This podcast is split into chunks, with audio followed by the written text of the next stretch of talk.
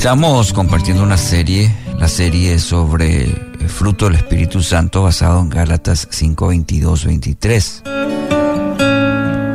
En el versículo 24, justamente el apóstol Pablo dice, los que pertenecen a Cristo Jesús han clavado en la cruz las pasiones y los deseos de la naturaleza pecaminosa y los han crucificado allí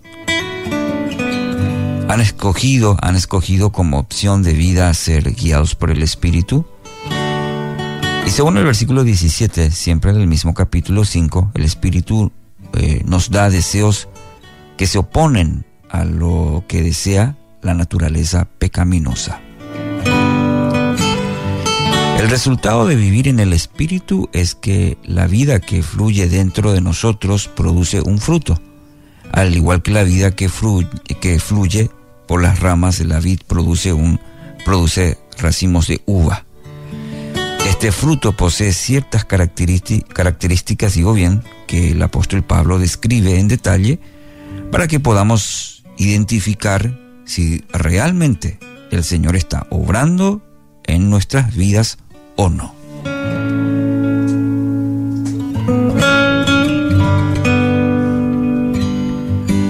La última característica que examinaremos es el dominio propio.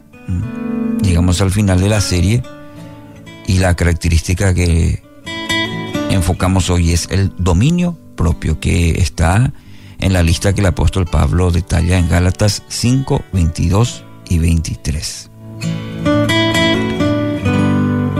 Esta pequeña palabra, eh, propio, que cita ahí, que convierte el dominio algo bueno.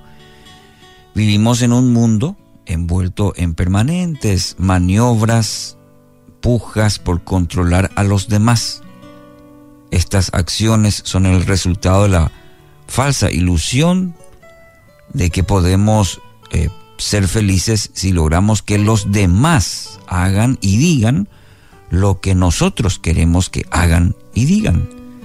El problema es que ellos también viven con la misma ilusión, que nosotros vivamos, es decir, hagamos y digamos lo que otros digan.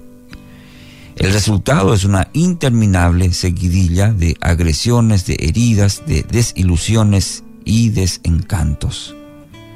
La característica a la que se refiere Pablo es esa capacidad de controlar con firmeza los deseos de la carne es la virtud que observamos en David cuando rehusó tocar a Saúl, a pesar de que en dos oportunidades pudo haber matado al hombre que ah, había convertido su existencia en la de un perseguido por la justicia.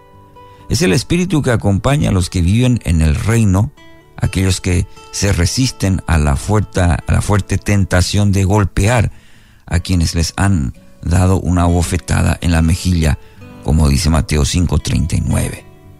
Su modelo es la persona misma de Cristo, que no respondía cuando lo insultaban ni amenazaba con vengarse cuando sufría.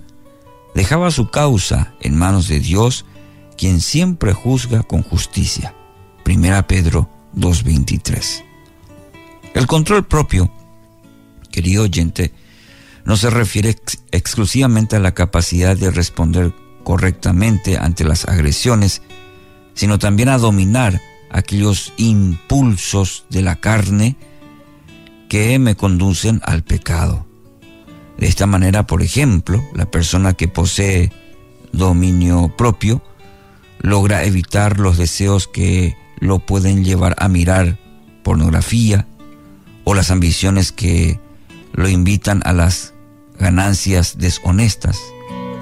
Logra comer con moderación porque le impone a su apetito la disciplina necesaria para cuidar de su cuerpo. También implica eso, dominio propio. No se arriba a este lugar por esfuerzo propio, no alcanza. Esa capacidad es una evidencia adicional de la presencia transformadora del Espíritu Santo en nuestra vida. Su obra nos, nos permite acceder a comportamientos que son sobrenaturales y señalan la clase de vida que ofrece Cristo a quienes se acercan a Él. Alguien dijo una vez, debemos poseer un espíritu de poder frente al enemigo, un espíritu de amor frente a nuestro prójimo y un espíritu de dominio propio frente a nosotros mismos.